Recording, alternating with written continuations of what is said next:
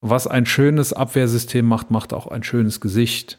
Ah, okay. Mhm. Ja, okay. Also das sind aber Mutmaßungen, mhm. das weiß man nicht. Ich finde es nur, wie gesagt, also jetzt mal schriftlich zu haben, dass man schöner ist als Cristiano Ronaldo oder ja. wie sie alle heißen. Das ist sehr beruhigend zu wissen, ne?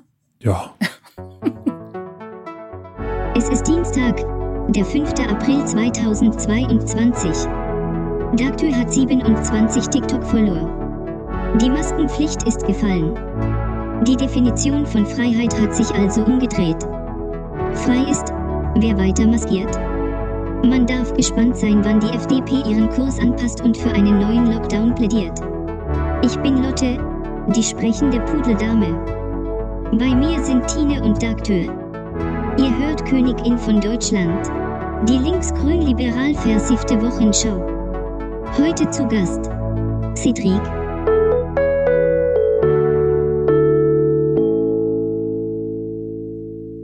Er weiß super viel, vor allem über Rio Reiser. Außerdem ist er Profi im Online-Streaming und er ist sau toll. Deswegen bin ich ganz schön froh, mit ihm Podcast machen zu können. Hello, Doktor. Wenn sie Videos macht, dann wird's ernst. Wenn wir beide quatschen, dann ist es Gott sei Dank nicht immer ganz ernst. Deshalb liebt liegt die Freude ganz auf meiner Seite, denn ich freue mich. Hi Tine. Hallöchen. Lass uns doch mal ganz schnell quatschen. Lass uns quatschen und zwar über die Themen, die uns in der vergangenen Woche bewegt haben. Und das wären ein Video. Junge Leute. Lustige Leute. Würde. Schönheit. Und die späte Einsicht. Null. Null. Null. Null. Das hm. kann ein Tippfehler gewesen sein. Aber zuerst das Königin von Deutschland Trendbarometer. Wir quatschen über die ersten drei Twitter-Trends. Selbstverständlich ohne uns vorbereitet zu haben. Hm. Und auch ohne uns ganz dumm dran zu stellen. Das, Auf Wunsch äh, eines einzelnen Hörers. Liebe Grüße gehen raus. Nicht, äh, echt? hast, hast du wieder Versprechen gemacht, die du nicht halten kannst? Genau, so ist es.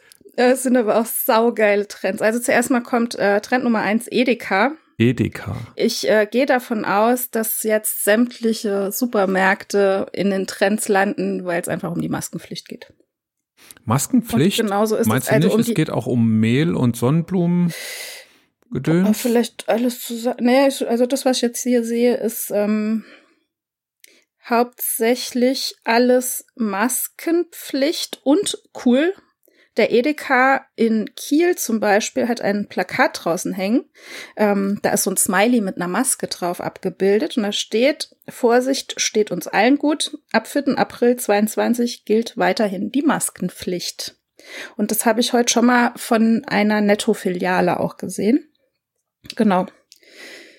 Äh, das heißt, äh, es gibt viele Supermarktketten, die die Maskenpflicht de facto bei sich verlängern. Mhm, genau. Äh, warst du heute schon einkaufen? Nö. Aber ich. Und? Mir ist der Arsch geplatzt. äh, sorry, dass ich so krass aussagen, ausdrücken muss, aber es ist wirklich so, ich habe ähm, ich bin nochmal ähm, für unsere Praxis ein paar Tests kaufen gegangen und ein paar Masken und es standen tatsächlich zwei ältere Damen ohne Maske vor mir an der Kasse. Ist ja auch okay, ist ja jetzt erlaubt.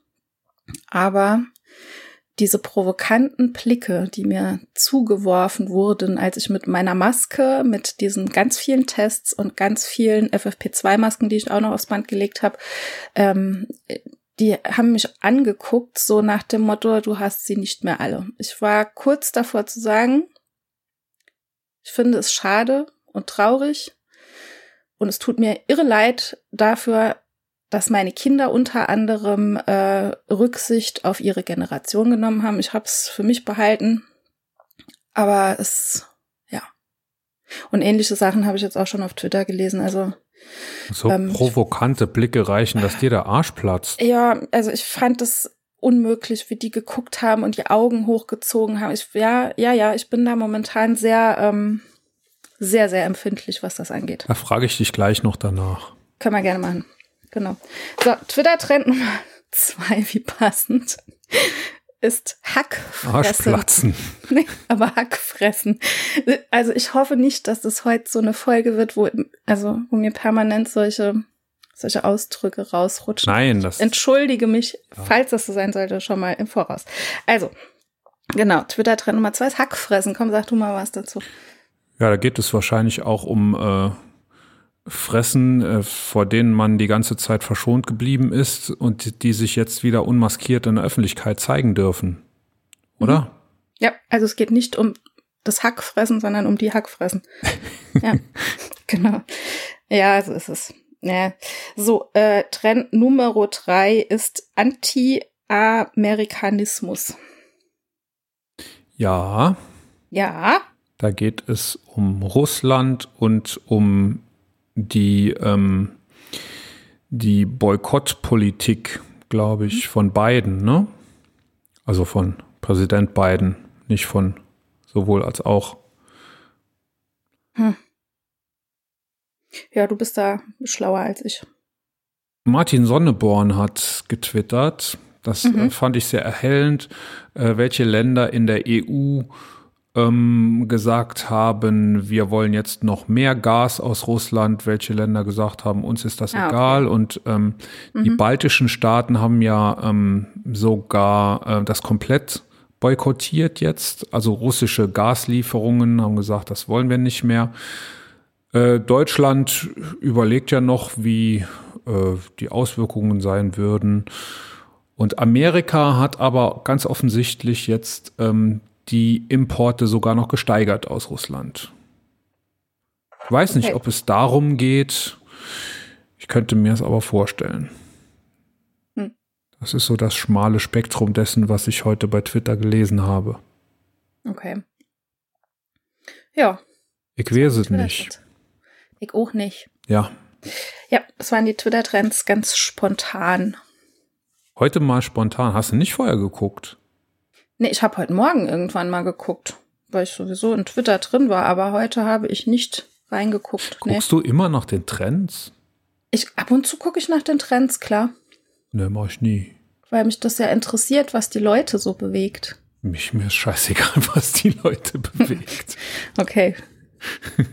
ja, manchmal findest du aber auch darüber ganz interessante Sachen. Aber gut, okay. Weißt du was, ich wann ich die Trends lese oder hm. nachgucke, das ist, wenn ich irgendwo lese, dass irgendein Begriff offensichtlich in den Trends ist und dann gucke ich immer, ob das ah, stimmt. Ah, okay. Lass mir ja nicht von irgendjemand. Ja, ich lass mir doch nicht von irgendjemand sagen, dass was trendet und nachher trendet es gar nicht. Äh, das Sollen das? Das stimmt. Das stimmt. Nicht, ja. nicht mit dem Doktor. Hm, so, so einfach kriegt ihr mich nicht. Na doch, ab und zu gucke ich schon. Also es ist nicht so, dass, also, dass ich so ein so ein Loop hab, wo ich sage, okay, zuerst die Trends, dann gucken, was meine ähm, Leute da so twittern und dann twitter ich, es ist total unterschiedlich. Ab und zu gucke ich rein und manchmal nicht. Mhm. Uh. Manchmal gucke ich auch gar nicht in Twitter rein. Tut auch ganz gut manchmal. Ja, das stimmt. Wie war denn deine Woche so? Mm. Rückblick. Ah, also meine Woche war. Ich habe Zeit. Ja, äh, meine Woche war sehr ereignisreich und sehr nervenaufreibend. Ich glaube, das trifft's ganz gut. Ja. Du hast ein Video gemacht. Ein Video gemacht, genau. Ich habe ein Video gemacht, so ähnlich wie ich das vor zwei Jahren schon mal gemacht habe. Ähm, nee, letztes Jahr. Nee, 2020, am Anfang Echt? von der Pandemie habe ich das gemacht, oh. genau. Also ungefähr tatsächlich ähnlicher Zeitraum. Es war Ende März damals. Und ähm, ja, um das zusammenzufassen, mir geht's immer in diesen Videos so ein bisschen darum, so ein bisschen auf die Situation der Heilmittelerbringer, also Physios, Ergos, Logopäden, Podologen und auch die Diätassistenten, die gehören auch dazu, ähm, immer so ein bisschen aufmerksam zu machen, wenn solche ähm, Maßnahmen, Anordnungen von oben kommen, die sich in der Praxis aber sehr schlecht umsetzen lassen, beziehungsweise ähm, ja uns in diesen Berufsbranchen ähm, so vor sehr, sehr große Hürden stellen, um das jetzt einfach mal so abzukürzen. Genau, das habe ich getan, Habe sehr viel Zuspruch bekommen von Kolleginnen und Kollegen, aber ich. Das heißt also, um, um das konkret zu machen, du hast in deinem Video plädiert dafür, nee, hast noch nicht mal plädiert, du nee, hast nur gesagt, du wirst für dich in genau. deiner Praxis die Maskenpflicht beibehalten. Also ich erkläre das jetzt ganz kurz. Die Maskenpflicht ist gefallen und ähm, also wir gelten unter bestimmten Umständen fallen Maßnahmen unter dieses dieses ähm, Infektionsgesetzes, wo wir uns beugen müssen. Also zum Beispiel wir müssen uns impfen, weil wir zu medizinischen Berufen gehören. Wir haben auch eine Testpflicht nach wie vor. Die wurde zwar abgeändert, aber die besteht nach wie vor. Was nicht mehr gilt, ist, dass unsere Patienten mit Masken in die Praxen kommen müssen. Also die können jetzt ohne Masken in die Praxen kommen. Aber es wurde uns äh, seitens der Politiker und Politikerinnen ähm, ja, freigestellt, dass wir von unserem Hausrecht Gebrauch machen können. Es ist auch wieder in den Bundesländern total unterschiedlich, was auch immer irgendwie voll das Chaos gibt in den einschlägigen Foren. Und ähm, das ist alles toll, dass man von dem Hausrecht Gebrauch machen darf. Das werde ich auch so tun. Es ist allerdings noch nicht gesetzlich geregelt, was mit diesen Ausfällen passiert, wenn wir jetzt sagen, wir bestehen auf diese FFP2-Masken und die Patienten kommen deswegen nicht mehr. Ne? Also das ersetzt uns keiner. Wir schützen damit, also es ist ja keine willkürliche Entscheidung, das ist auch das, was ich in dem Video sage, es ist ja jetzt keine Gängelung unsererseits, äh, dass wir sagen, nee, aber wir sind der Überzeugung, sind, also wir sind der Überzeugung, ja, aber ähm, das ist keine Gängelung, sondern wirklich eine Schutzmaßnahme, solange die Zahlen halt noch so hoch sind. Und was halt auch noch dazu kommt, ist, dass die BGW vorgeschrieben hat, ähm, dass wir FFP2-Masken. Das ist ähm, die ähm, Berufsgenossenschaft quasi, ne? Mhm. Also du gehst ja als Praxisinhaberin oder als, als Praxisinhaber gehst du Verträge ein mit den gesetzlichen Krankenkassen oder eben mit der BG, ne? Dass du BG-Fälle behandeln kannst oder aber du bist eine private Praxis und machst deine Verträge mit deinen Patientinnen und Patienten. So, und ähm, die gesetzlichen Kassen, haben ganz klare Regelungen, was gemacht wird und was nicht gemacht werden darf. Zum Beispiel, ähm, wenn du jetzt so einen Vertrag hast mit einer gesetzlichen Krankenkasse zum Abrechnen von gesetzlich Versicherten, ähm, dann durftest du zum Beispiel diese 3G-Regelung, die gab es im Saarland nicht. Ne? Also es gab in Rheinland-Pfalz zum Beispiel die 3G-Regelung. Patientinnen und Patienten durften nur mit 3G in die Praxen. Im Saarland gab es das nicht. Und du konntest das zum Beispiel nicht per Hausrecht geltend machen weil du einen Vertrag hast mit den gesetzlichen Kassen und die gesetzlichen Kassen haben gesagt, nein, jeder, ob geimpft, ungeimpft, ungetestet, jeder soll einfach freien Zugang zu diesen Behandlungen haben. Jetzt habe ich sehr weit ausgeholt, ne? Mhm. Also langer Rede, kurzer Sinn. Ich mache von meinem Hausrecht Gebrauch. Ich laufe Gefahr, dass ich dadurch Ausfälle habe, also auch finanzielle mhm. Ausfälle. Ne?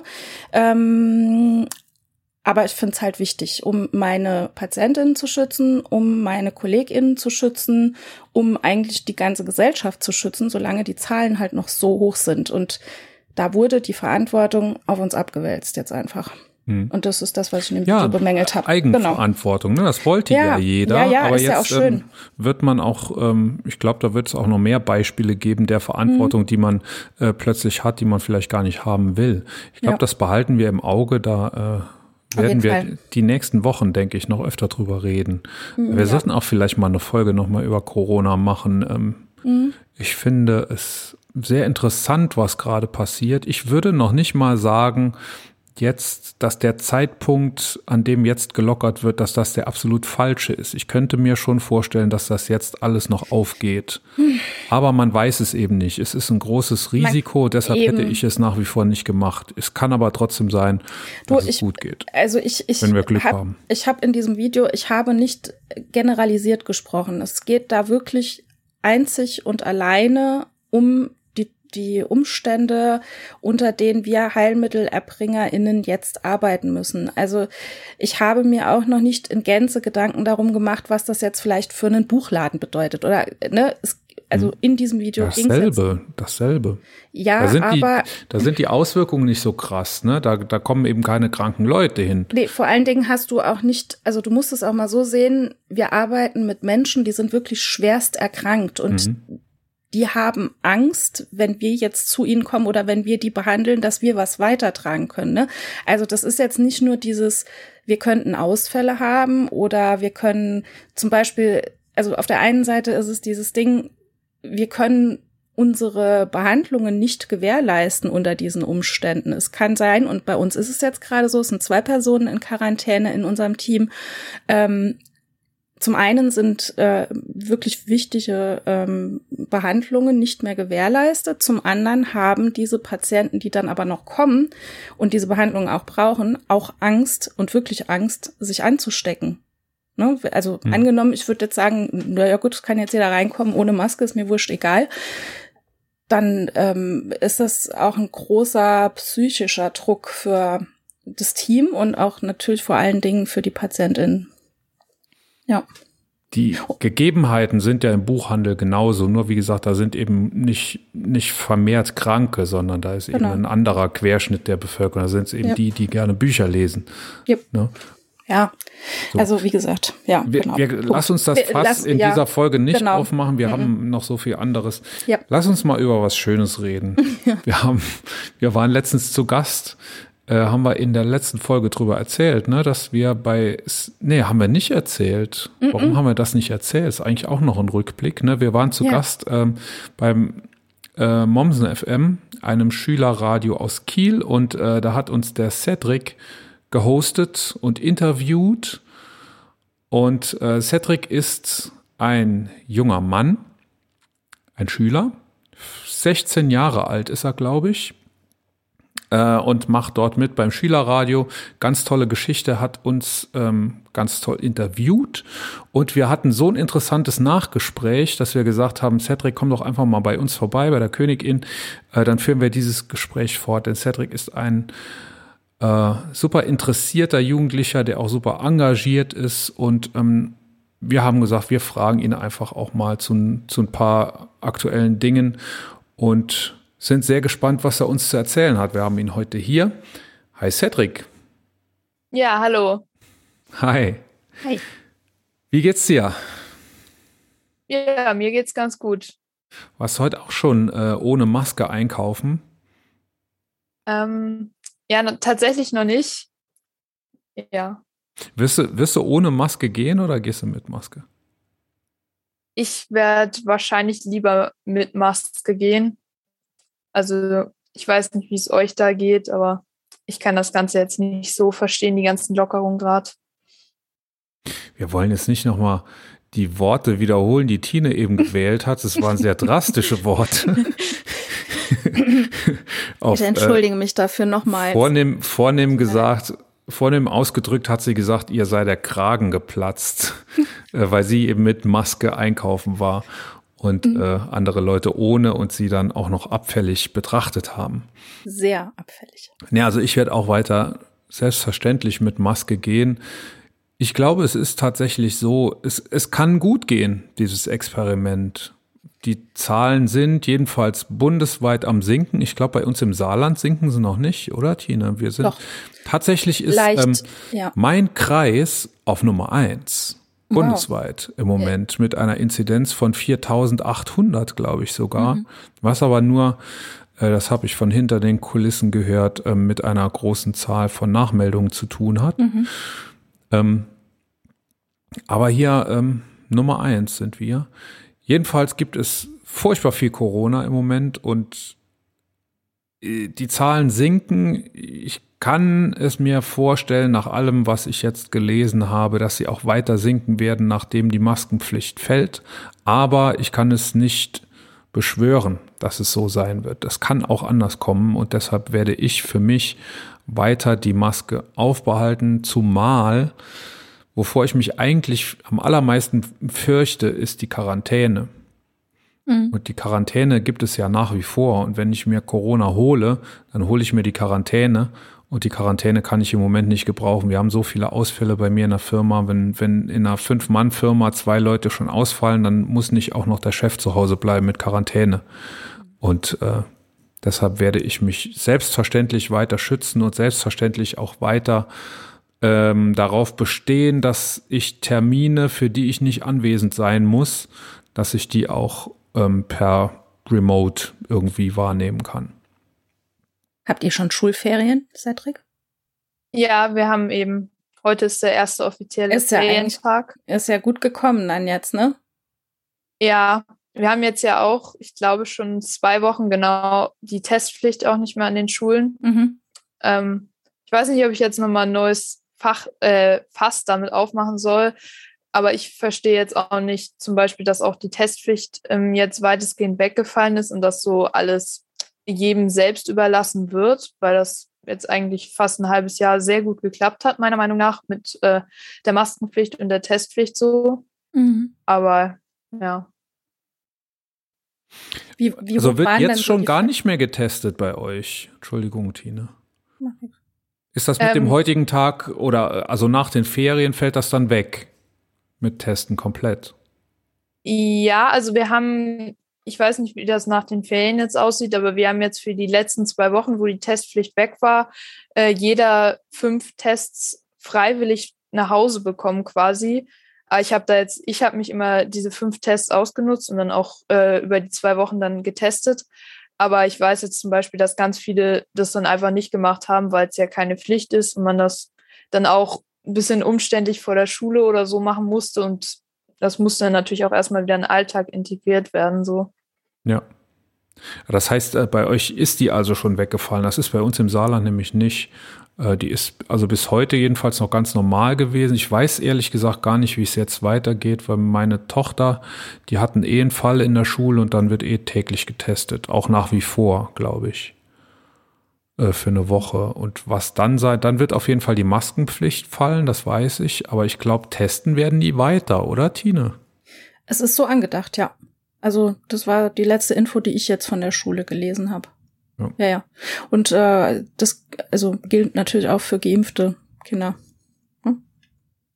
Hm. Ja, also ich glaube, gestern habe ich gerade noch mal so eine Nachricht gelesen, Testpflicht ist auf jeden Fall noch bei uns. Wie waren denn so die Zahlen bei euch in der Klasse, also oder in der Klassenstufe? Hm. Also ich weiß, ich glaube, unsere Klasse hat auch relativ viele Corona-Fälle jetzt. Ähm, aber wir hatten, glaube ich, schon so, wir sind äh, 23, 24 in der Klasse. Mhm. Wir hatten, glaube ich, schon so acht Corona-Fälle ungefähr. Also ja. so um den Dreh. Aber ich glaube, damit sind wir auch einer der Klassen mit den meisten Fällen. Und ich glaube, dass ja ein bisschen bedenkliche war, glaube ich, sogar, dass diese Testpflicht jetzt weggefallen ist, obwohl wir noch einen laufenden Fall quasi in der Klasse hatten. Mhm. Ich glaube, ungefähr so war das. Oder generell jetzt immer noch Fälle haben in der Stufe. Ja. Welches Bundesland ist das nochmal? Äh, Schleswig-Holstein. Ah, okay. Mhm. Denkst du denn, dass die Schulen das gut gemacht haben? Also ich fand das Konzept, wie gesagt, jetzt was jetzt lange Zeit war, ziemlich gut, dass wir ähm, dreimal die Woche getestet haben, beziehungsweise weil wir fast immer Fälle hatten täglich, vor, ähm, wenn man zur Schule gekommen ist, erstmal einen Corona-Test gemacht haben in der Schule und weitestgehend eigentlich überall in der Schule Maskenpflicht. Das Konzept fand ich so gut eigentlich. Und wie gesagt, deshalb verstehe ich das jetzt gerade, diese Lockerungen an sich nicht. Ähm, vor allem die Testpflicht, weil das ja kein Eingriff in die Grundrechte eigentlich ist, sondern nur die Kontrolle, ob man Corona hat eben. Und ja. Mhm. Und so das, das drumherum, wenn mal geschlossen werden musste. Ich weiß nicht, habt ihr zwischendurch mal mal ähm, Home, nee, Homeoffice heißt das in der Schule nicht, Homeschooling. Noch nicht. Habt ihr zwischendurch mal gemacht, so seit dem, seit dem ersten Lockdown wieder? Also wir hatten ja sowieso jetzt, glaube ich, heute ungefähr vor einem Jahr, also Anfang 2021 war ja eh Homeschooling hm. ähm, bundesweit. Und dann, seitdem dann der Wechselunterricht kam, hatten wir kein Homeschooling mehr. So gar nicht, auch, auch nicht so zeitweise mal, weil irgendwie es mehrere Infizierte gab. Denn das gab es bei uns im Saarland. Wenn, ich glaube, wenn sich mehr als drei Kinder infiziert äh, haben in einer Klasse, dann wurde die Klasse geschlossen. Oder sogar die ganze Stu. Nee, wie war das? Ich weiß es nicht mehr gab es so viele und immer wieder neue Vorschriften. Ich habe irgendwann komplett den Überblick verloren. Ich wüsste gar nicht, was jetzt im Moment wäre, wenn bei meiner Tochter in der Klasse drei neue Fälle auftreten würden. Ob die, ob die weiter in die Schule gehen, ob die, die dann gehen zu Hause weiter in bleiben, die Schule. Bei meinem Sohn an der Grundschule ist es so, die haben sechs Kinder momentan in der Klasse, die infiziert sind und in Quarantäne sind. Und der Schulbetrieb geht normal weiter. Also die Infizierten gehen natürlich nicht. Ja, nee, die, die sind in Quarantäne, aber es gibt sechs Fälle momentan in dieser Klasse. Der Unterricht für die anderen läuft aber normal weiter. Ja. Sind wir da zufrieden damit? Nö, ne? Also Nee. was? Nee. Also ich nicht. Wie, wie war es denn, Cedric, in der, im, im Homeschooling? War das okay bei euch? Bei uns lief das nämlich nicht so doll. Haben wir auch Ähm. schon drüber gesprochen. Da werden wir auch äh, das schon mal als Vorschau in der nächsten Woche, glaube ich, äh, nochmal drüber reden. Ja, also wir hatten ja eben zweimal Homeschooling und ich kann jetzt sagen, das erste Homeschooling war, ja, fand ich nicht so gut, weil wir da wirklich nur Aufgaben hatten. Also wir hatten ein Unterrichtsfach, wo wir wirklich auch relativ regelmäßig Videokonferenzen hatten ähm, und ansonsten eigentlich immer nur Aufgaben, wo halt dann wirklich das Problem war, dass ich teilweise dann viel länger als im Unterricht dran saß oder viel zu kurz. Also es war halt einfach nicht ausgeglichen.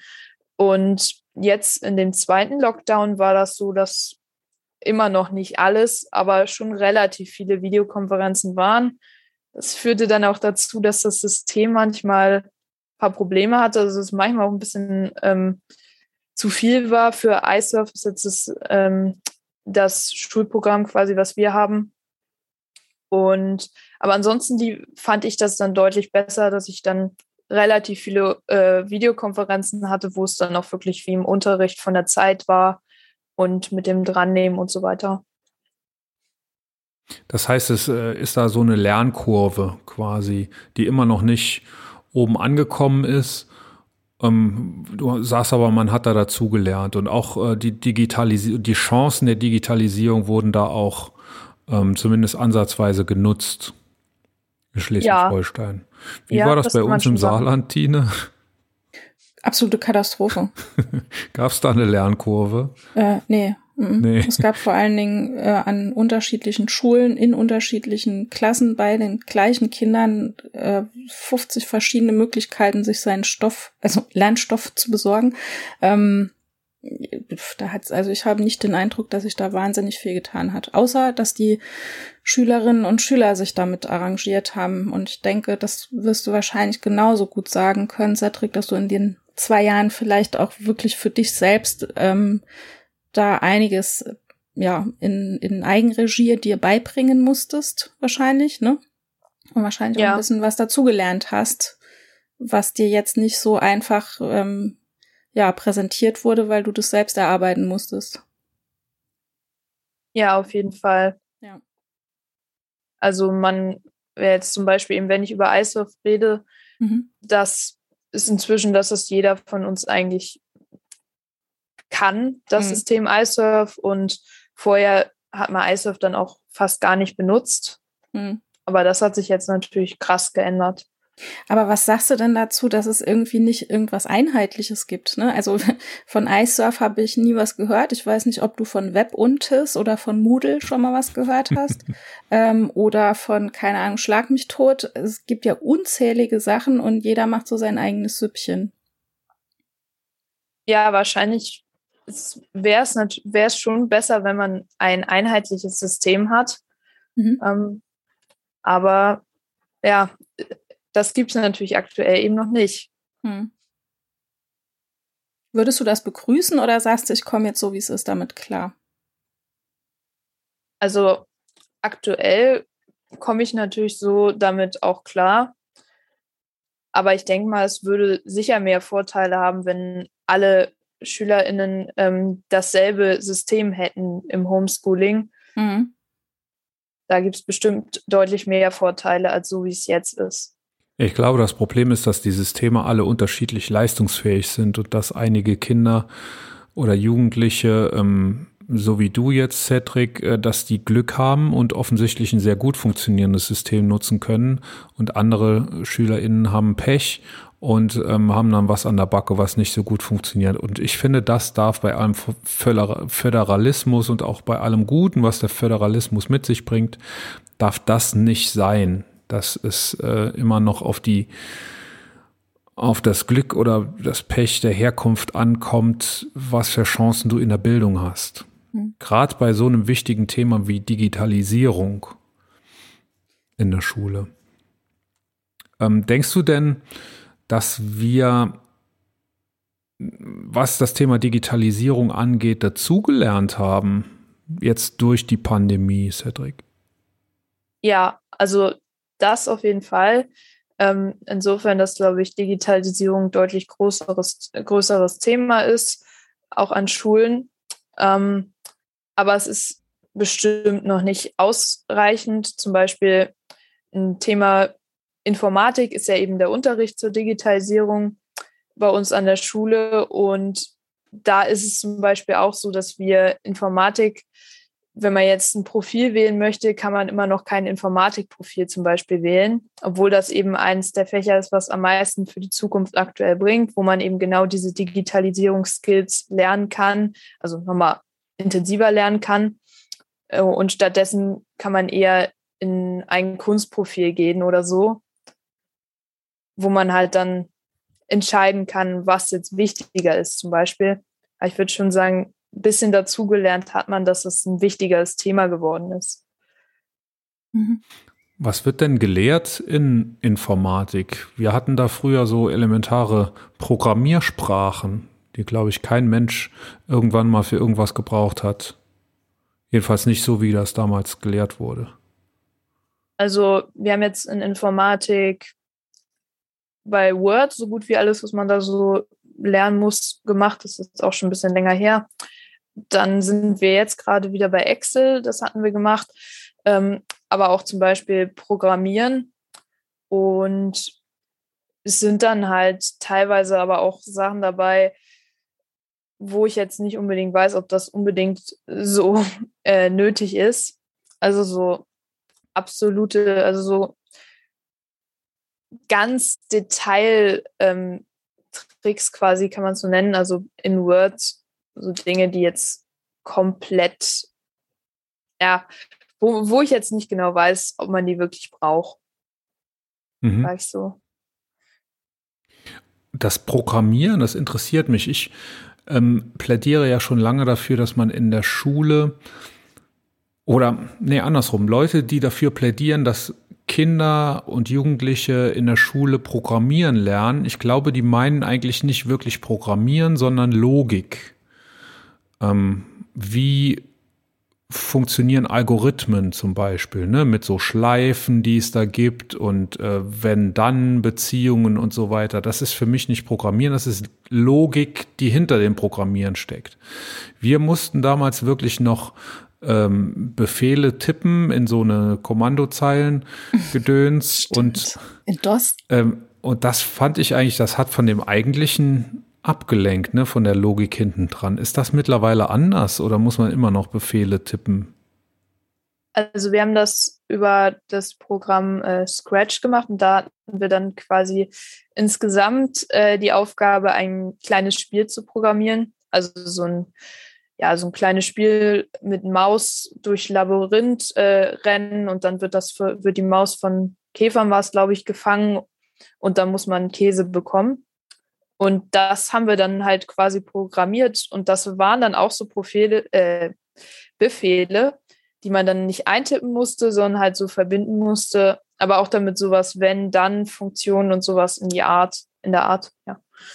Ah, das, das, klingt gut. Das ist viel eher in die Richtung. Wie das ist das sehr, sehr cool. Da gibt es auch tolle Sachen für auch schon kleinere, ähm, dass die das zu Hause schon machen können. Das ist total interessant. Ja. Es gibt Scratch. Es gibt in der Maus-App was Cooles. Mhm. Da geht es auch um so Programmieren. Da hast du ähm, so einzelne Kacheln mit Befehlen ja. und die gehen dann so links abbiegen, rechts abbiegen, äh, springen, Halt machen und so weiter. Und ja. mit diesen Kacheln musst du es schaffen, durch einen Parcours zu kommen. Mhm. Und musst dir, du musst dir vorher überlegen, oder also was du machen kannst, was du machen musst, ist nur diese Kacheln in eine bestimmte Reihenfolge bringen, sodass die Maus durch diesen Parcours kommt. Und das ist eigentlich was ganz Ähnliches. Und ähm, ja. als meine Tochter gefragt hat, um was geht's hier, habe ich gesagt, das ist Programmieren eigentlich, was hm. du hier machen musst. Und da hat sie immer gefragt, Papa, kannst du mir noch mal helfen bei Programmieren? Das ist schon, schon ziemlich kompliziert. Da musst du schon so einmal durch den ganzen Parcours denken, denn äh, du kannst das nicht Schritt für Schritt machen. Du musst das vorher machen und dann die Maus gehen lassen. Und wenn die dann irgendwo verkackt, musst du halt deinen ganzen Algorithmus nochmal neu machen. Krass. Ich habe noch cool eine Frage, Cedric. Ähm, hast du den Eindruck, dass eure Lehrer auch fitter geworden sind? Du hast jetzt gesagt, wir sind fitter geworden, wir Schüler. Wir haben wirklich was dazugelernt. Haben die Lehrer auch was dazugelernt und die Lehrerinnen? Mm, ja, das ist, glaube ich, eine schwierige Frage. Also das hängt dann immer von den ähm, LehrerInnen eben ab, glaube ich. Mhm. Da gibt es eben welche, die dann, glaube ich, sehr wenig gelernt, dazu gelernt haben, aber auch welche, die sehr viel dazu gelernt haben. Also es gibt welche, die wirklich zum Beispiel dieses Aufgabenmodul immer noch ähm, benutzen. Ich weiß von anderen Klassen, die zum Beispiel das machen, was ich mir auch wünschen würde, vielleicht für uns, weil das eigentlich ganz gut ist, dass man die Hausaufgaben einfach in so ein Aufgabenmodul reinpackt über iSurf, wo man dann eben die eine Benachrichtigung kriegt, wenn man auf iSurf geht, Aufgabe nicht erledigt. Dann weiß man, okay, ich muss noch die Hausaufgabe machen oder sowas. Und da geht natürlich ein bisschen Eigenverantwortung verloren, aber das fände ich zum Beispiel ganz hilfreich. Das machen manche, aber einige sind da halt einfach immer noch nicht lange nicht so weit. Auch mit Videokonferenzen zum Beispiel. Da gab es Momente, zum Beispiel letztes Jahr im Homeschooling, wo wir in der Videokonferenz waren. Dann haben wir da eine Stunde irgendwie gewartet, äh, bis der Lehrer das Mikro richtig anbekommen hat oder so. Und hey. dann wollte der irgendwie immer in so ein komisches Textmodul, Modul, wo wir dann irgendwas eintippen sollten, was wir eh schon gemacht haben. Also da gibt es dann auch ganz komische Sachen. Also es ist unterschiedlich. Hm. Wenn du einen Wunsch hättest, den du erfüllt kriegst äh, zum Thema Digitalisierung an Schulen, was wären das? Boah, ja, Boah. das ist schwierig. Na gut, du hast drei äh, Wünsche. Das ist noch schwieriger. Der ist nur ein Drittel so schwer. ja. Also zum Beispiel diese Funktion, dass die vielleicht öfter benutzt wird, die ich gerade eben gesagt habe, das wäre vielleicht ganz hilfreich. Ähm, die Hausaufgabenfunktion? Ja, die zum Beispiel. Ähm, dann gibt es da natürlich könnte man den ganzen Unterricht noch viel digitaler machen. Ich bin jetzt selber nicht in einer iPad-Klasse, das gibt es bei uns an der Schule als Angebot. Ähm, aber es gibt ein paar, ich benutze manchmal auch das äh, iPad zur Schule. Ähm, und man könnte natürlich da viel mehr auf sowas wie iPads setzen. Da ist dann halt aber auch noch ein Problem, dass man bei diesen iPads aktuell überhaupt kein System hat, um das irgendwie zu kontrollieren, was die Leute auf dem iPad machen. Ähm, wenn da könnte man natürlich noch viel mehr entwickeln und dann könnte man auch Klassenarbeiten zum Beispiel mit iPads machen, wenn man da Systeme entwickelt, dass, dass die LehrerInnen wirklich sehen, äh, andere Apps blocken können, dass nur die Klassenarbeit geschrieben wird und so weiter. Davon sind wir noch weit entfernt, aber das wäre zum Beispiel ein Wunsch, ähm, dass man wirklich eine komplett digitale Schule dann hätte, die dann auch viel weiterentwickelt wäre. Ja, das ist, glaube ich, ein großer Wunsch. Ich weiß, ein dritter Wunsch, ähm, was mir da einfällt. Also generell, dass da noch viel mehr auch die LehrerInnen eben fortgebildet werden, was Technik angeht. Genau, ja. Hm. Wie denkst du denn, wird das aussehen, wenn, wenn wir das mal weiterdenken? Ne? Digitalisierung, hm, du kriegst die Lerninhalte quasi auf dein Tablet, auf dein Endgerät. Wird das irgendwann so sein, dass man gar nicht mehr in die Schule muss? Vielleicht die Kinder unserer Kinder, dass die nur noch von zu Hause unterrichten? Oder denkst du, dass es schon notwendig sein wird, dass man zusammenkommt und zusammen lernt auch und ähm, dass es irgendeine Form von, von Unterricht in Präsenz dann geben wird weiterhin. Ja, das ist ein ganz spannender Gedanke, den ich auch schon während des Homeschoolings öfters hatte, ähm, weil das eben tatsächlich dann möglich wäre. Aber ich denke mal, dass man nicht den Aspekt eben soziale Kontakte da vergessen sollte. Ich hatte ja den äh, Wechselunterricht, hatten wir auch eine Zeit lang. Und der wäre da vielleicht ein Konzept, also dass man ähm, ich weiß nicht, wie man das dann handeln würde, ob man abwechselnd Tag für Tag Schule zu Hause Aufgaben machen, machen würde oder ob man meinetwegen eine Woche zu Hause arbeiten und dann eine Woche Schule macht. Aber vielleicht, dass man mehr auch zu Hause machen könnte, was dann effektiver wäre. Allerdings dann natürlich auch mit steigender Altersklasse quasi. Also ich glaube, Jüngere sollten schon noch in den Schulen bleiben. Aber es ist auf jeden Fall mal ein Gedanke wert, also eine Überlegung, wenn man dann so weit wäre in der Digitalisierung. Ich bin da ehrlich gesagt skeptisch, ob das, ob es nicht das Zusammenkommen weiterhin geben muss. Es noch nicht mal so sehr für die Fachinhalte, aber einfach auch für das, für die Entwicklung von Kindern und Jugendlichen dass es da ein Zusammenkommen und voneinander lernen geben muss. Ich weiß nicht, ob die Digitalisierung uns so vernetzen kann, so gut vernetzen kann, wie das eben ein physikalisches Zusammenkommen in Präsenz tut. Und äh, ich glaube, es wird weiterhin so sein, dass man, dass es Schulen gibt, dass es Schulräume gibt, in denen man in denen man sitzt und dass da eine oder mehrere Personen als Lehrende tätig sind und dass es dann SchülerInnen gibt, die dann also mit jeder Unterstützung, die man sich vorstellen kann, natürlich durch digitale äh, Medien. Also es, ich finde, es muss nicht mehr sein, dass man Papier verwendet zum Lernen. Das geht alles mittlerweile technologisch papierlos. Und äh, das wird natürlich weiter Einzug halten aber ich, ich glaube nicht, dass es so sein wird, dass nachher nur noch jeder, jeder zu Hause sitzt und also dass man quasi von zu Hause schreiben lernt und lesen. Meine Tochter hat tatsächlich von zu Hause lesen und schreiben gelernt, aber ich glaube, das war schwieriger, als es in der Schule gewesen wäre. Ich möchte einen Bogen schlagen, einen großen Bogen, äh, für den ich keinen äh, smoothen Übergang hinkriege. Aber du hast Du hast äh, geschrieben, äh, was dich auch noch sehr interessiert, außer Digitalisierung in der Bildung, sind die sozialen Medien. Was interessiert dich denn so an den sozialen Medien? Also sozialen Medien sind eben ganz spannend, weil es eben die Vernetzung unserer, also vor allem durch unsere Generation ja so vorangetrieben wurde. Ähm, weil viele heutzutage eben sehr viel Zeit auf, so, bei sozialen Medien verbringen und weil soziale Medien inzwischen äh, zu sehr mit sehr durch sehr viele Mittel genutzt werden, also wo da, weil man da sehr viel machen kann inzwischen. Und ja, genau. Was nutzt du am meisten? Also weiß nicht, was von beiden am meisten. Ähm, Instagram und TikTok sind es wahrscheinlich. Ähm, was mit Discord?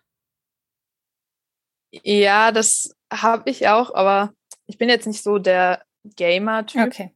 Von daher, also Discord kann man natürlich auch, glaube ich, ganz normal einfach so zum Telefonieren benutzen. Ja. Aber ich habe das jetzt nicht so also natürlich, ich weiß nicht, ob man WhatsApp als sozialen Medien dazu zählen soll, aber das benutze ich dann natürlich auch sehr oft. Mhm. Ich nicht. also Insta und TikTok hast du gesagt? Ja. Mhm. Siehst du da auch Unterschiede zwischen Insta und, TikTok? Ja, ähm, also man merkt halt schon, dass Instagram inzwischen sich so entwickelt hat bei den sozialen Medien als das große Ding. Also Instagram ähm, hat viele Funktionen ja auch. Zum Beispiel, jetzt gibt es diese Instagram Reels, mhm. was halt so eigentlich, wenn man das jetzt immer nutzen würde, TikTok eigentlich sozusagen fast schon abgelöst hätte. Also TikTok hat jetzt auch versucht, neue Funktionen. Es gibt jetzt, glaube ich, eine TikTok Story, was mhm. wiederum von Instagram ist. Ja. Also was man halt merkt, ist, dass Instagram eigentlich versucht, so möglichst alles abzubilden, was die sozialen Medien so drauf haben. Also dass Instagram halt so das Zentrum ist. Und TikTok ist aber halt der Ursprung für diese kurzen Videos, ähm, die es auf TikTok eben gibt. Und bei Instagram ist es natürlich ein bisschen was anderes als bei TikTok, weil du eine andere Bubble da hast. Bei Instagram ist es ja so, dass dir tendenziell nur die Leute angezeigt werden, denen du folgst, erstmal. Ähm, dann gibt es natürlich trotzdem noch eine Seite, wo man alles sehen kann, so. Aber da ist das ein bisschen, ja, bisschen mehr, na, je nachdem, was du sehen möchtest. Und bei TikTok hast du eben diese For You-Page, wo du alles entdecken kannst, obwohl das natürlich dann auch auf, dein, äh, auf deine Bubble abgegrenzt ist, wenn du eine Zeit lang ähm, TikTok nutzt. Hm. Jetzt hat's der Doktor auch endlich mal verstanden. nee, noch nicht so richtig. Also ich höre das oft, ja, ähm, dass das so funktioniert, aber Vielleicht bin ich dann einfach zu selten bei TikTok. Du musst also öfter bei TikTok sein. Ich finde ja. bei TikTok nur Nazis und Brüste. Wahrscheinlich auch beides in Personalunion. Das habe ich noch nicht ergründet. Aber also mehr wird mir da nicht angezeigt. Ja, er muss ein bisschen länger drauf bleiben, dann kommt das schon noch. Ja. Wie lange wie lang soll ich mich dann noch durchkämpfen jetzt? Du musst auch nicht. Muss ja niemand drauf.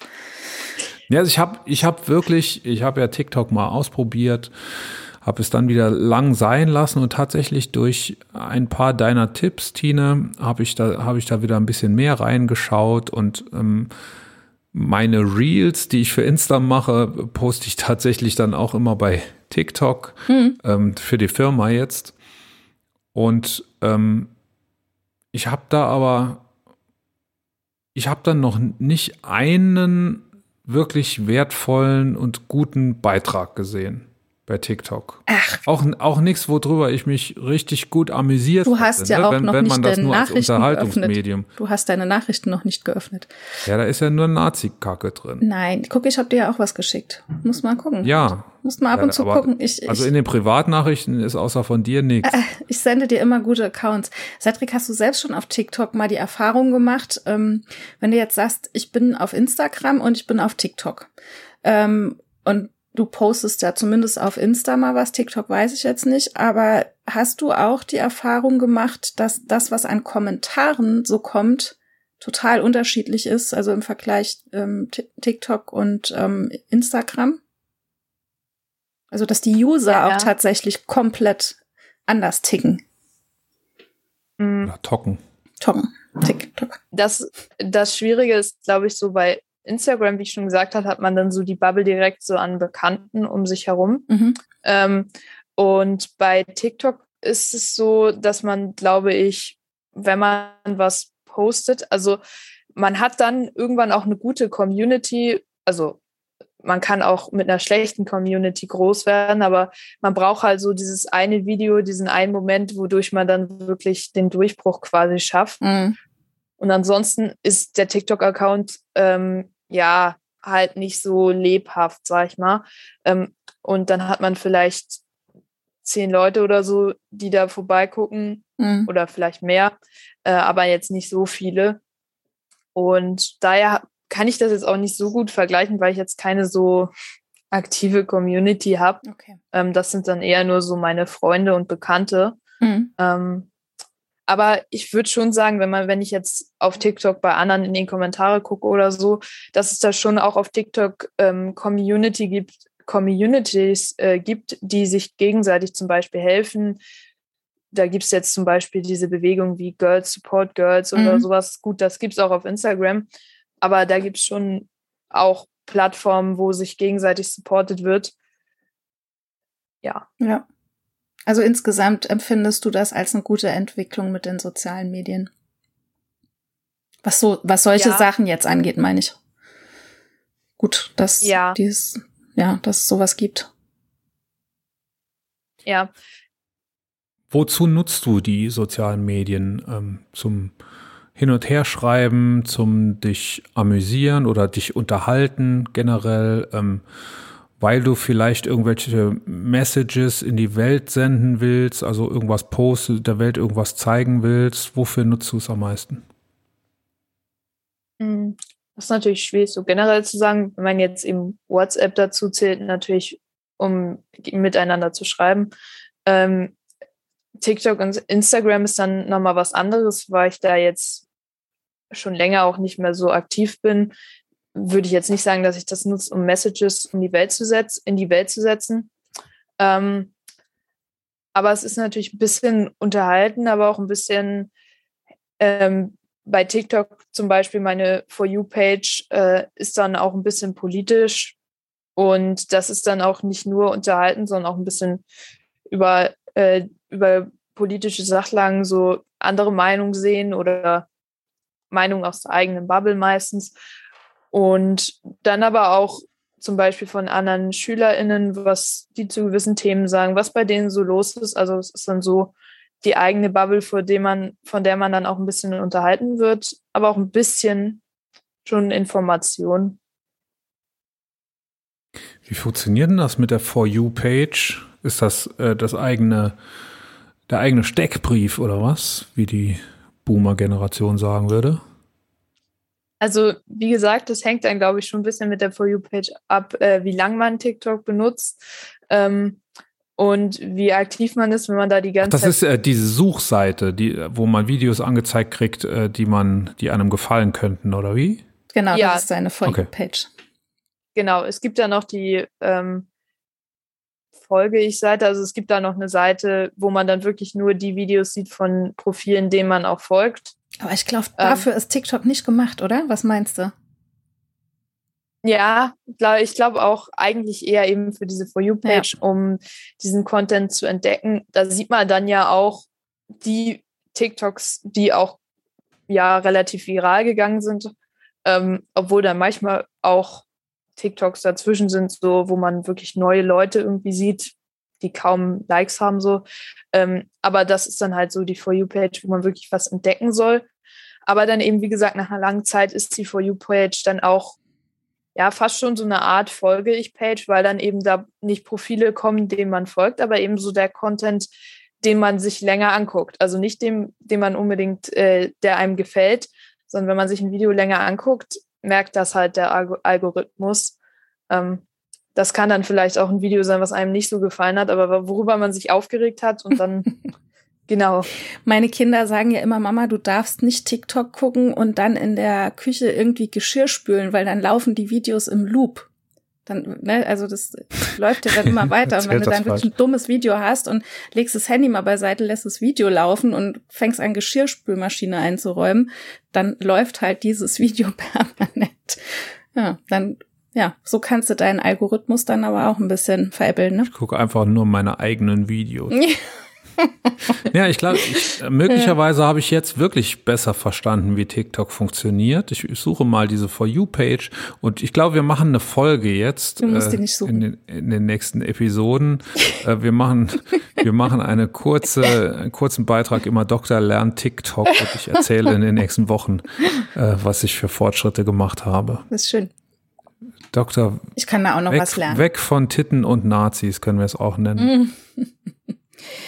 Ja, kann ich auch noch was von lernen, aber ich kann ja auch nur sagen, also ich folge da niemanden mit Titten und Nazis und ich bin schon eine Weile bei TikTok und habe da jetzt aber genau von solchen Leuten auch Kommentare bekommen auf das letzte Video, was ich da hochgeladen habe. Ja. Aber ich bin da auch nicht so ganz in diesem Game drin. Ich krieg's halt auch nur mit, weil meine, meine Kids da ja ganz aktiv sind. Mhm. Mit TikTok, genau. Denkst du denn, Cedric, äh, dass TikTok äh, irgendeine Alters Begrenzung hat. Also dass man, sagen wir, ab äh, 20 besser keinen TikTok mehr benutzt. Wir, Tino und ich, sind ja Gott sei Dank noch knapp drunter. ähm, ich würde das eigentlich nicht sagen. Also generell gibt es jetzt ja auch eine kleine Community, die sich immer mehr ansammelt von eben älteren Usern.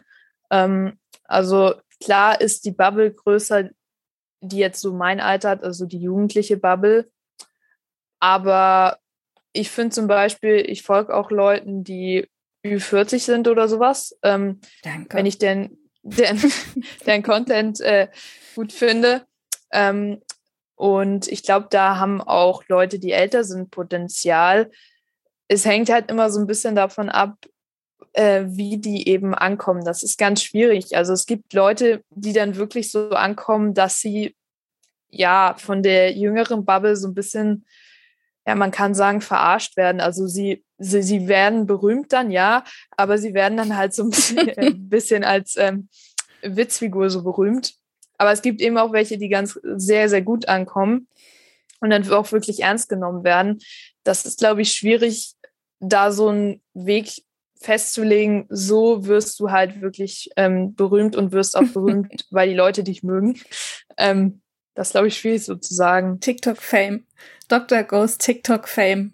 Ich bin gespannt. Genau, also mein neues Ziel ist jetzt, es zu irgendeiner Art von Berühmtheit zu schaffen bei TikTok. Es gibt da einen, also ich könnte mir das vorstellen für dich. Es gibt da einen, den Herrn Anwalt, Cedric, den wirst du wahrscheinlich auch kennen, ne? Ähm, der ist Nee, ich glaube, wir sind tatsächlich doch noch ein bisschen älter als der. Der, ich schätze mal, der ist so Mitte 30, aber der bringt sehr, sehr gute Videos und die Kids liken den. Wenn du hier so Chemie-Dinger machst, geht's rund. Wir werden jetzt jede Folge anfangen, wenn Lotte uns ankündigt, werden wir immer noch einbauen. Doktor hat, also heute ist Dienstag, der, was haben wir, 5. April. Doktor hat 27 Follower bei TikTok. Das werden wir jetzt immer noch einbauen. Ein Counter rein, genau.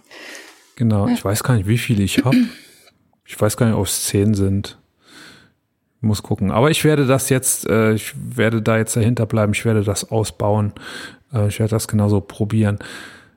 Cedric, könntest, könntest du dir vorstellen, ähm, es bei TikTok oder Insta zu Berühmtheit zu schaffen?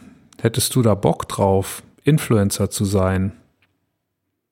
Also das ist natürlich auch schwierig sozusagen, weil auch bei InfluencerInnen ist es so, dass bei denen ganz auffällig ist, viele sind jetzt berühmt geworden, weil sie auch wirklich beliebt waren und eben nicht so diesen Witzfigur-Faktor hatten. Aber viele entwickeln sich dann eben so, dass es dann irgendwann, was auch verständlich eben ist, dass es dann ihr Beruf ist und dass sie auch Geld dadurch generieren wollen und eben Werbung machen.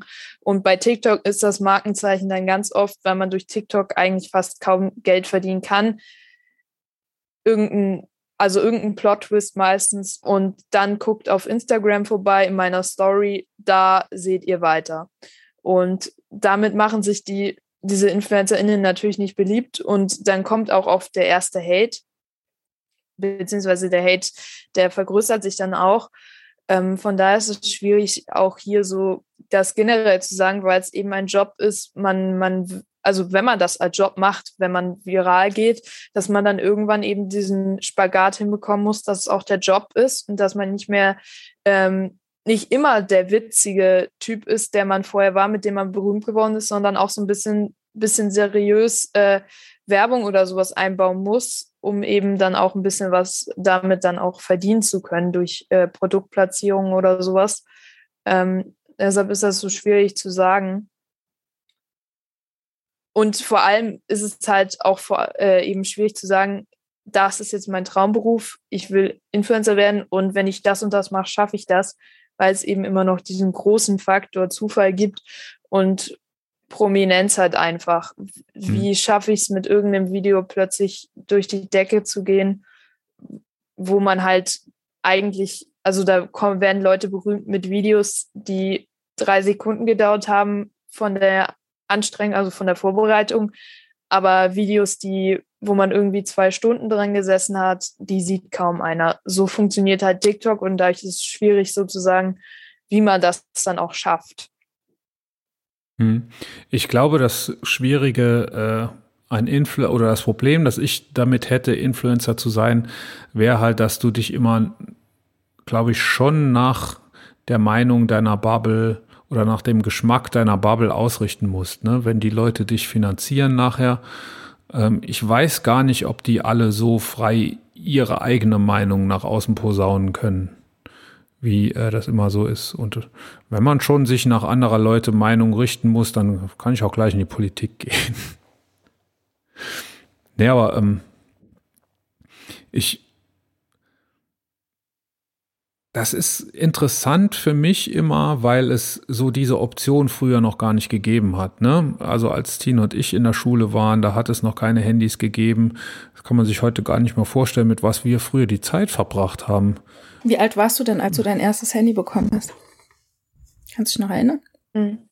Ja, also ich war jetzt, glaube ich, ja ähm, zehn Jahre alt. Das ist jetzt im Vergleich, wenn ich so höre von anderen, die heutzutage dann irgendwie schon mit fünf oder so ein Handy bekommen haben. Also ich glaube, das ist übel. Die, ja, die Entwicklung wird, glaube ich, jetzt, was auch immer man davon hält, immer weiter hochgehen, äh, also nach unten gehen quasi vom Alter des ersten Handys. Also hm. ja. Micha, wie alt warst du? Ich war so um die 25. Mhm. Ich war sehr spät. Ich weiß noch, dass ich mir immer als ich mal so ein Flirt am Laufen hatte, ich weiß noch, dass ich mir da an der Uni noch äh, immer das Handy meines besten Kumpels ausgeliehen habe und von dem aus dann immer SMS geschrieben habe. Ja. Ich war da, da muss ich so 25 gewesen sein. Ich war 21 oder 22, sowas, ja. Krass, ne? Warst du wieder früher dran? N äh, nee, also es war wahrscheinlich im gleichen Jahr. Du bist halt älter als ich. Ja, aber ja. so viel älter bin ich nicht. Nee, geringfügig. Ah, nee. Ah, was sind das, drei Jahre oder was? Zwei Jahre. Zwei Jahre. Zwei Jahre sind. Nee, aber es kommt, kommt ungefähr hin. Wahrscheinlich haben wir in der Zeit ja, diese so Handys. zur gleichen Zeit. Ja, genau. So wollte ich sagen. Dankeschön. Genau. Cedric, was, was denkst du denn, was ähm, die Gefahren sind, die von sozialen Medien ausgehen? Hast du da irgendwie auch schon mal was mitbekommen von Mobbing und äh, Hate an der Schule? An der Schule ähm, jetzt nicht, weil ich jetzt auch von meiner Schule jetzt nicht irgendwie weiß von jemandem, der wirklich so Influencer-mäßig ähm, so, viel, so viele TikToks oder sowas macht und dann. Ja, nicht, nicht unbedingt, was Influencer angeht. Es ähm, gibt ja auch Fälle, wo äh, Fotos von, von irgendjemand, von MitschülerInnen irgendwo gepostet werden, zum Beispiel in äh, WhatsApp-Gruppen und da wird sich drüber lustig gemacht oder sowas. Ja, also jetzt in WhatsApp-Gruppen, wo es dann natürlich nochmal was anderes als, ist als jetzt bei Instagram oder TikTok, weil WhatsApp eben dann doch sehr privat ist, weil es eben dann Leute sind, ähm, mit denen man dann eben auch Kontakte hat. Ähm, da gibt es das schon. Ähm, aber jetzt auch noch nicht so krasse Fälle jetzt, wenn man nochmal darauf äh, belegt, so bei InfluencerInnen, da gab es jetzt da schon, schon länger her, aber da gab es jetzt schon ein paar Fälle von Leuten, die auch ähm, so weit gegangen sind, dass sie deshalb äh, Selbstmord gemacht haben. Und das ist natürlich schon ein Problem. Vor allem, wenn man sich jetzt anguckt, was unternimmt zum Beispiel TikTok dagegen. Äh, da habe ich jetzt letztens was von der Tagesschau gesehen, mit den Wörtern quasi, die von TikTok rausgefiltert werden, wo man jetzt natürlich denken würde, das sind jetzt Beleidigungen, das sind ähm, Dinge, die eben gegen die Community-Richtlinien verstoßen.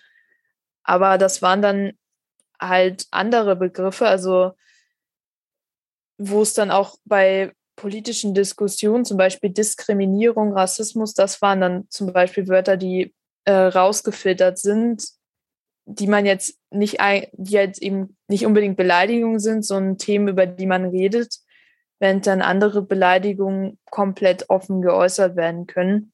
Also das ist schon, Problem, äh, schon ein Problem, was aber auch deutlich mehr angegangen werden kann von den sozialen Medien. Das ist ja, man muss sich das mal wirklich vergegenwärtigen und auf der Zunge zergehen lassen. TikTok da steckt offensichtlich so eine große künstliche Intelligenz dahinter, dass TikTok rausfinden kann, was du für Videos toll findest, wenn du TikTok regelmäßig nutzt. Aber TikTok will nicht in der Lage sein, äh, solche Sachen rauszufiltern. Das ist eigentlich, es sind wahrscheinlich dieselben Algorithmen, die dort greifen. Ähm, aber das will TikTok dann nicht, ne? weil TikTok und alle anderen sozialen Medien auch natürlich ähm, Konflikte nach vorne bringen wollen, weil das Aufreger sind. Soziale Medien wollen immer, dass Leute sich aufregen, denn wenn jemand sich aufregt, dann ähm, beschäftigt man sich intensiv mit dem Medium. Das ist immer besser wie einfach nur Leute unterhalten. Ne? Und deshalb ähm, ist, also deshalb machen die das bewusst nicht so. Die machen da bewusst nur das, was sie machen müssen und das auch noch sehr schlecht meiner Meinung nach. Und das haben andere Leute auch schon, wie zum Beispiel Chanyo Yun, der ja mal bei uns zu Gast war, ein Anwalt, der schon Facebook verklagt hat, äh, wegen ähnlicher Geschichten. Da ging es um das Löschen von Bildern, was bei Facebook ja auch nicht immer ganz so schnell funktioniert, wie es funktionieren sollte. Aber ähm, wegdenken können wir so uns eh nicht mehr, oder? Die sozialen Medien, Cedric. Nein, also das wäre ja auch nicht möglich, soweit wie das inzwischen voran ähm, vorangetreten, vorangegangen ist mit den sozialen Medien und so viel wie es genutzt wird, ist das, glaube ich, einfach auch nicht möglich. Und das kann man dann auch keinem erzählen, wenn dann plötzlich die sozialen Medien wieder weg sind. Ja, so, so von jetzt auf gleich schließen wird eh nicht mehr gehen. Ich habe immer noch die Hoffnung, dass sie sich vielleicht irgendwann überflüssig machen. Wie äh, sich Schnellkochtöpfe irgendwann überflüssig gemacht haben und wie sich vielleicht, was hat sich noch irgendwann überflüssig gemacht? Weiß ich nicht. Warum ist mir jetzt Schnellkochtopf als Beispiel eingefallen? Keine Ahnung. Gibt bestimmt noch viel mehr Sachen, die sich überflüssig gemacht haben. Ähm, Dauerwellenmittel. Nee. Obwohl. Das ist ja wohl Doktor wieder voll hip. Diese Woche noch einen Termin für Dauerwellen hat. Haha. Sehr geil. Den musste ich aber suchen gehen. Hm. Obwohl das so im Trend ist. Ja. Krass. Guckt er sie noch einmal an. Mhm. Die schick. Wolle. Sehr schick. Noch. Wenn wir uns wiedersehen, dann, dann. Siehst aus wie die Lotte. Genau. Ich passe mich frisurentechnisch meinem Mund an. Cedric, gibt es noch was, was du loswerden willst, was du der Königin von Deutschland Hörerschaft gerne erzählen möchtest? Oder vielleicht auch, was du von ihr wissen willst? Hm. Ja, eigentlich fällt mir jetzt gerade nichts ein, aber wenn ich mich direkt an die Hörerinnenschaft äh, richte, dann natürlich, dass ihr unbedingt ähm, weiter Königin von Deutschland hören solltet.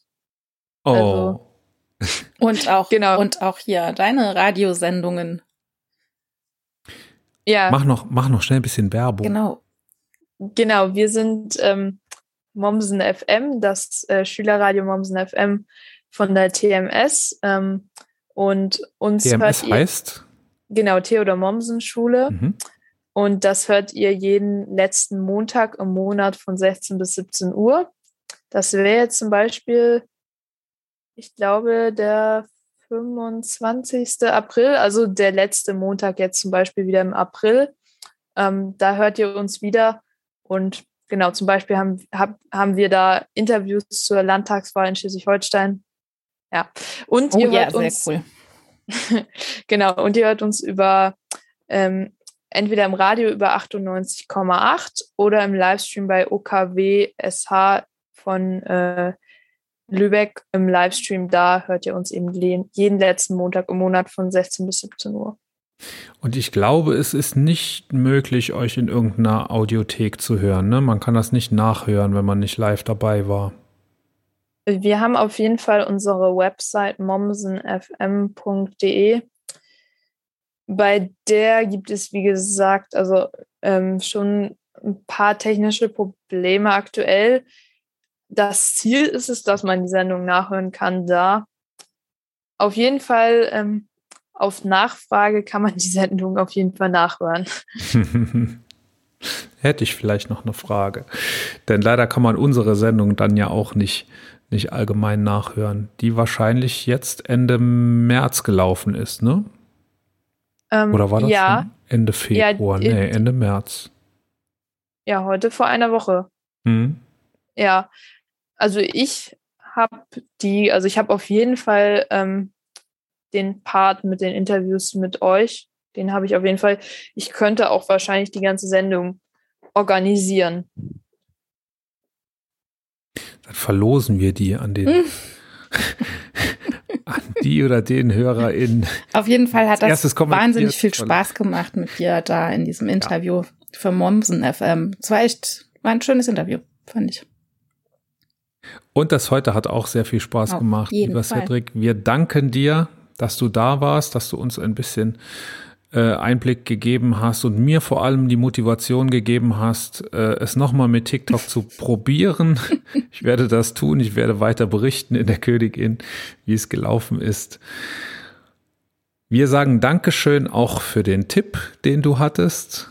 Wir sind natürlich auch der Meinung, dass äh, Königin von Deutschland HörerInnen gerne auch weiter bei der Stange bleiben und äh, vielleicht hören wir uns irgendwann dann auch mal wieder, wenn wir ähm, nochmal die Gelegenheit haben zu reden. Bis dahin, lieber Cedric, mach's gut. Vielen Dank, dass du da warst und bis bald. Dankeschön, Cedric. Ja, bis bald. So, und eine Info müssen wir aber noch nachreichen. Äh, Cedric ist nicht 16, sondern Cedric ist 14. Das haben wir, glaube ich, am Anfang falsch gesagt. Mhm. Themawechsel.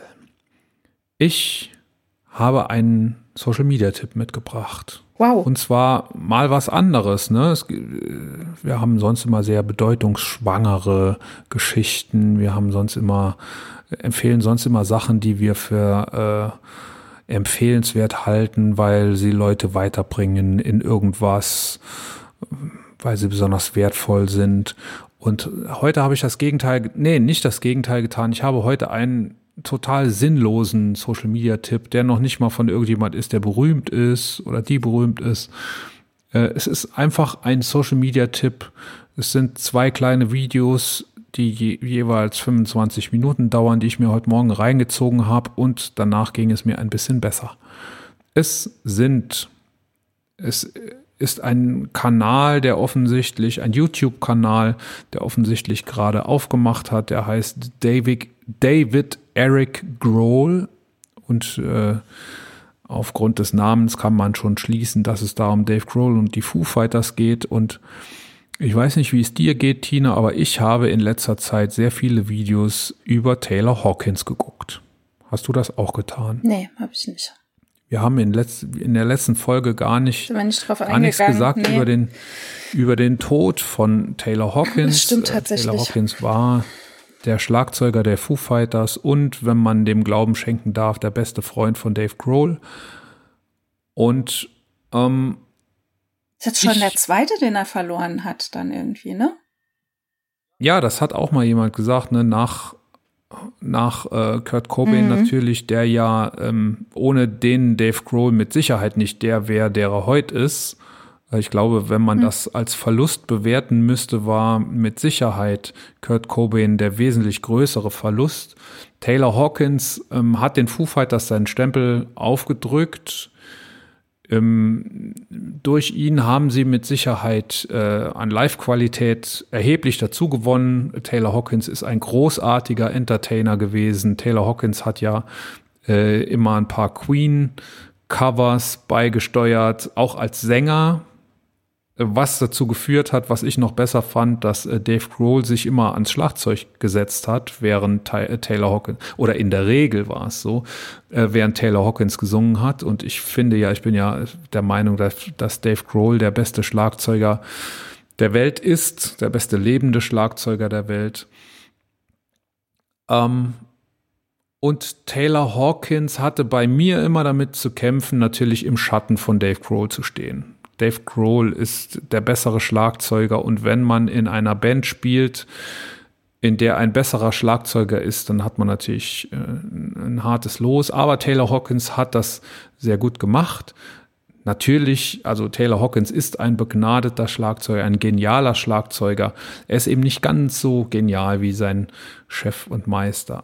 Aber das ist mir jetzt so im Nachhinein ähm, gekommen. Ich kannte Taylor Hawkins schon als den Schlagzeuger von Alanis Morissette.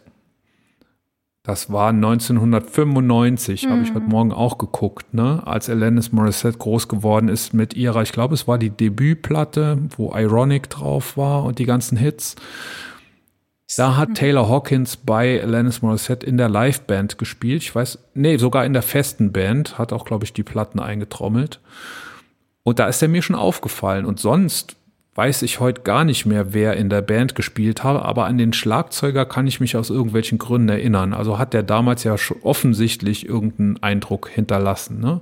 Und irgendwann habe ich dann mitbekommen, dass der bei den Foo Fighters war.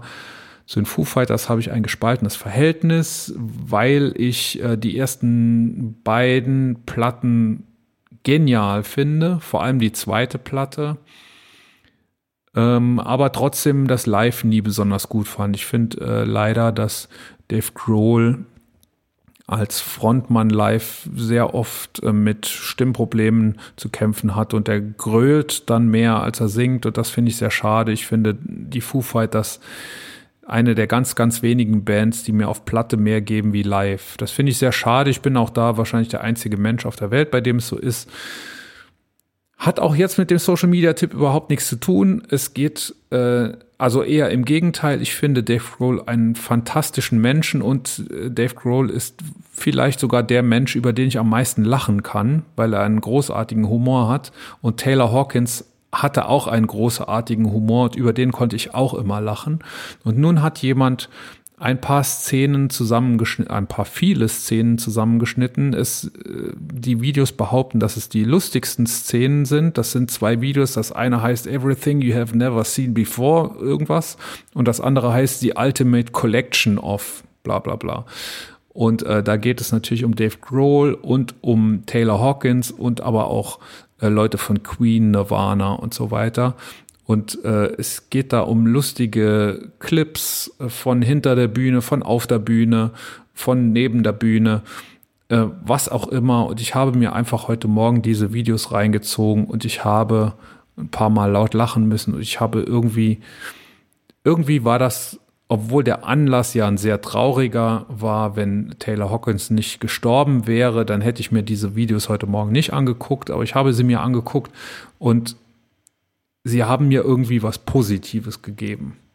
Und das war sogar so positiv, dass ich jetzt diesen ganzen Roman hier euch erzählt habe, dass ihr bitte, bitte euch auch diese Videos anguckt und vielleicht geht es euch hinterher dann auch ein bisschen besser.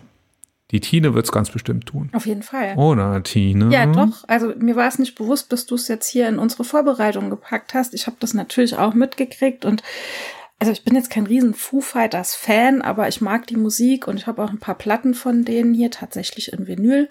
Aber ähm, echt habe ich nicht. Hast du mir was raus? Ich habe die Geschenke gekriegt. Das waren alles Geschenke. Die habe ich mir auch nicht selbst gekauft, aber ich hatte mal so eine Foo Fighters Phase, wo ich die so offensichtlich in Dauerschleife so viel gehört habe, dass man dachte, man muss mir mal ähm, eine Schallplatte schenken zum Geburtstag. Aber ja, ich habe es mitbekommen, aber ich hab, muss ehrlich sagen, ich habe das jetzt nicht weiter verfolgt. Aber ich gucke mir das an. Hört sich gut an.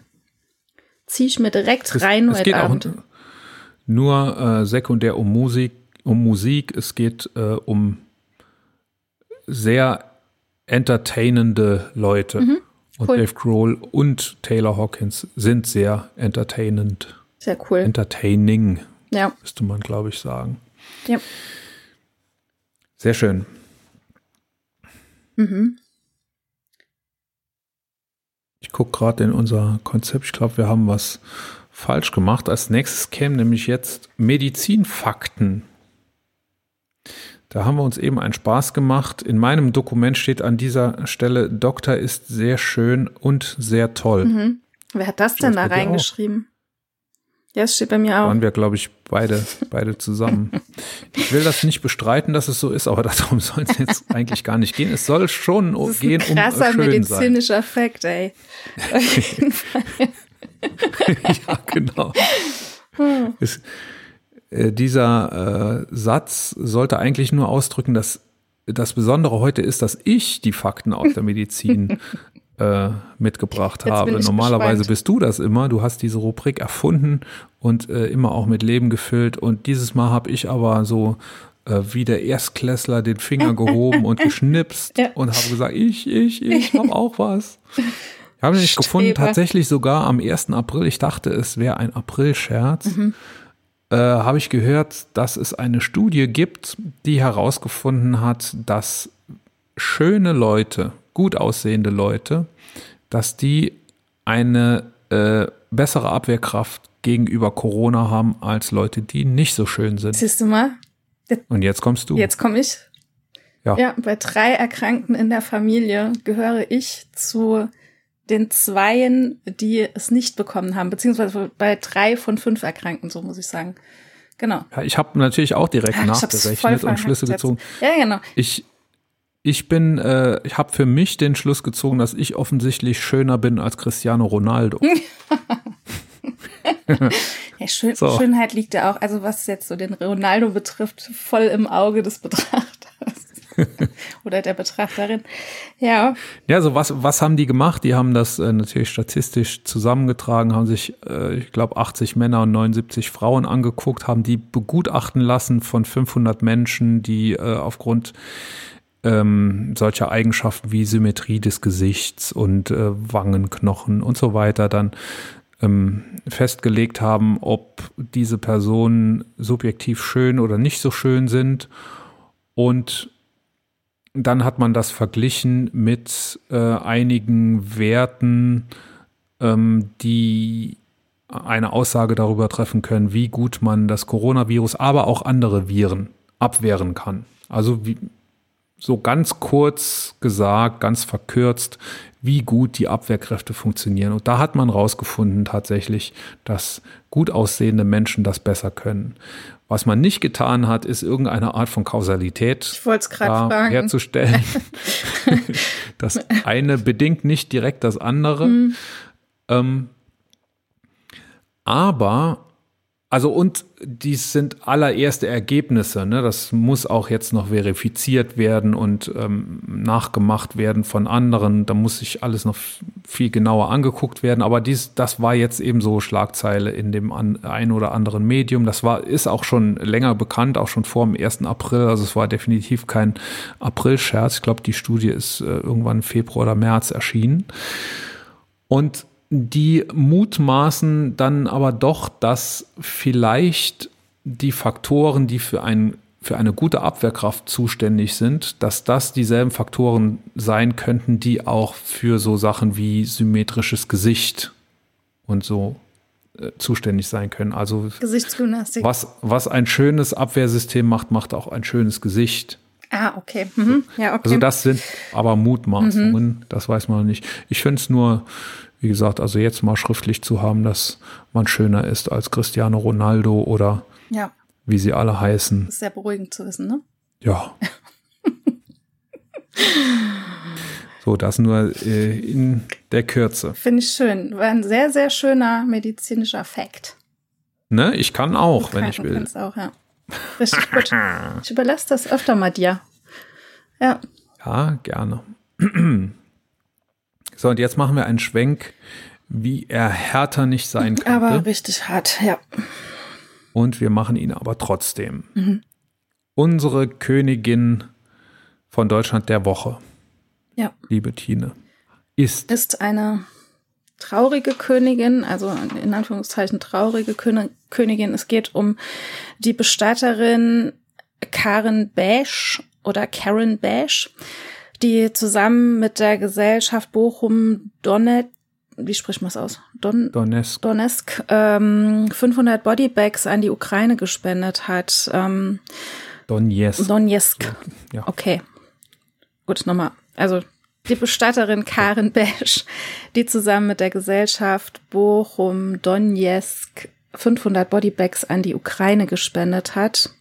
Und auf jedem oder an jedem Bodybag hängt eine Karte mit der Aufschrift Du warst, du hast Würde auf Kyrillisch. Ja, ist ähm, diesmal nicht so ein so eine Klemmerkönigin oder sonst irgendwas, aber verdient auf jeden Fall Klemmer. Ich, mir, mir fehlen so ein bisschen die Worte dazu, wie ich das jetzt beschreiben soll, aber ich finde, einem Menschen die Würde zu geben, äh, ist, glaube ich, somit das Größte, was man machen kann. Und es geht da vor allen Dingen halt um die Leichen, die einfach irgendwo am, am, am Straßenrand liegen oder in irgendwelchen Feldern und ähm, ja. Ja, wir haben das ja am Wochenende gehört aus ähm, Vororten von Kiew, ja. Bucha, mhm. vor allem ähm, wurde da immer wieder genannt, ähm, aus denen sich die Russen zurückgezogen haben, die jetzt wieder unter ukrainischer Kontrolle sind. Und da sieht man jetzt zum ersten Mal, was die Russen hinterlassen haben. Und das sind, jeder hat die Bilder wahrscheinlich gesehen, das sind äh, Zivilisten, Leichen, die in Vorgärten und auf Straßen liegen. Es gibt Videos, äh, wo Leute aus Autos aussteigen äh, und direkt erschossen werden. Es gibt Bilder von Menschen, die noch auf dem Fahrrad sitzen und äh, im Tod im Graben liegen. Mhm.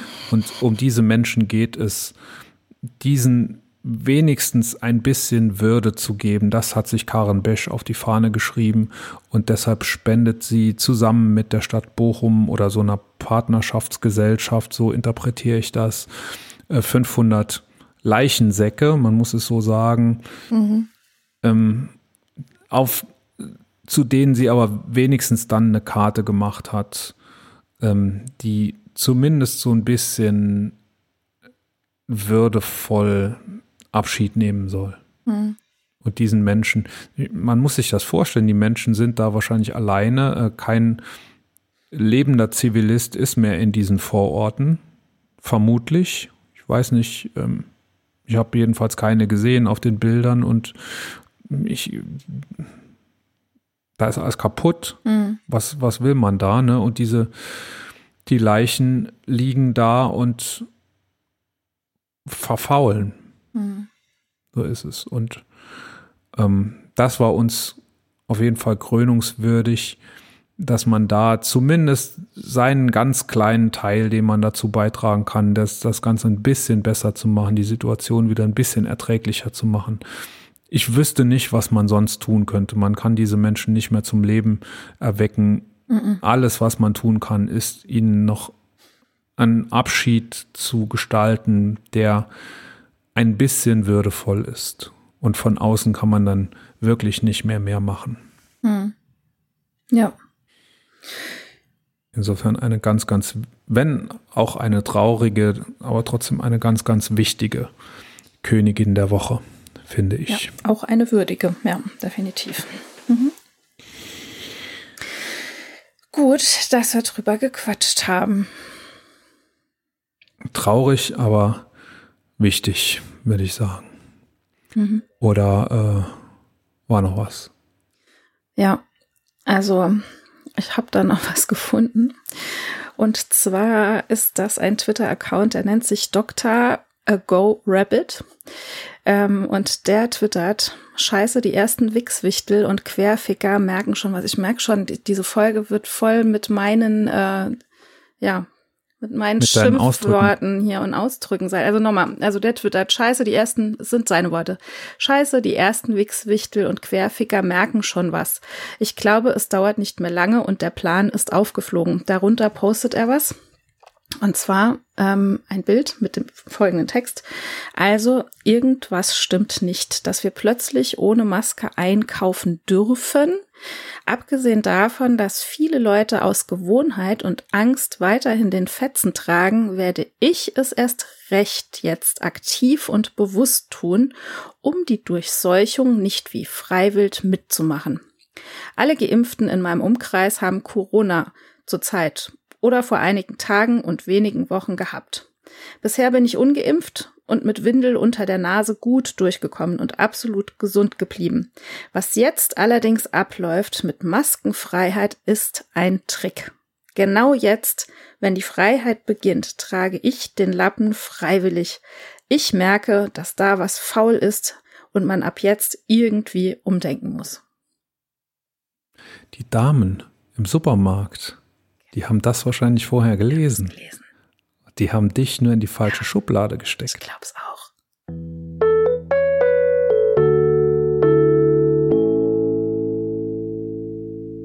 Das war die Königin für diese Woche. Wir hören uns wieder nächsten Dienstag. Links zum Kommentieren, Zur Kontaktaufnahme und zu unseren Social-Media-Präsenzen findest du in den Shownotes. Ciao und bis nächste Woche. Wir sagen Danke fürs Zuhören. Wenn wir euch gefallen haben, abonniert uns jetzt gleich und empfehlt uns dann sofort weiter. Und wenn wir euch ganz besonders gut gefallen haben, freuen wir uns dann noch über eine gute Bewertung auf eurer Lieblings-Podcast-Plattform, denn das hilft uns sichtbarer zu werden. Vielen lieben Dank und ciao bis nächste Woche.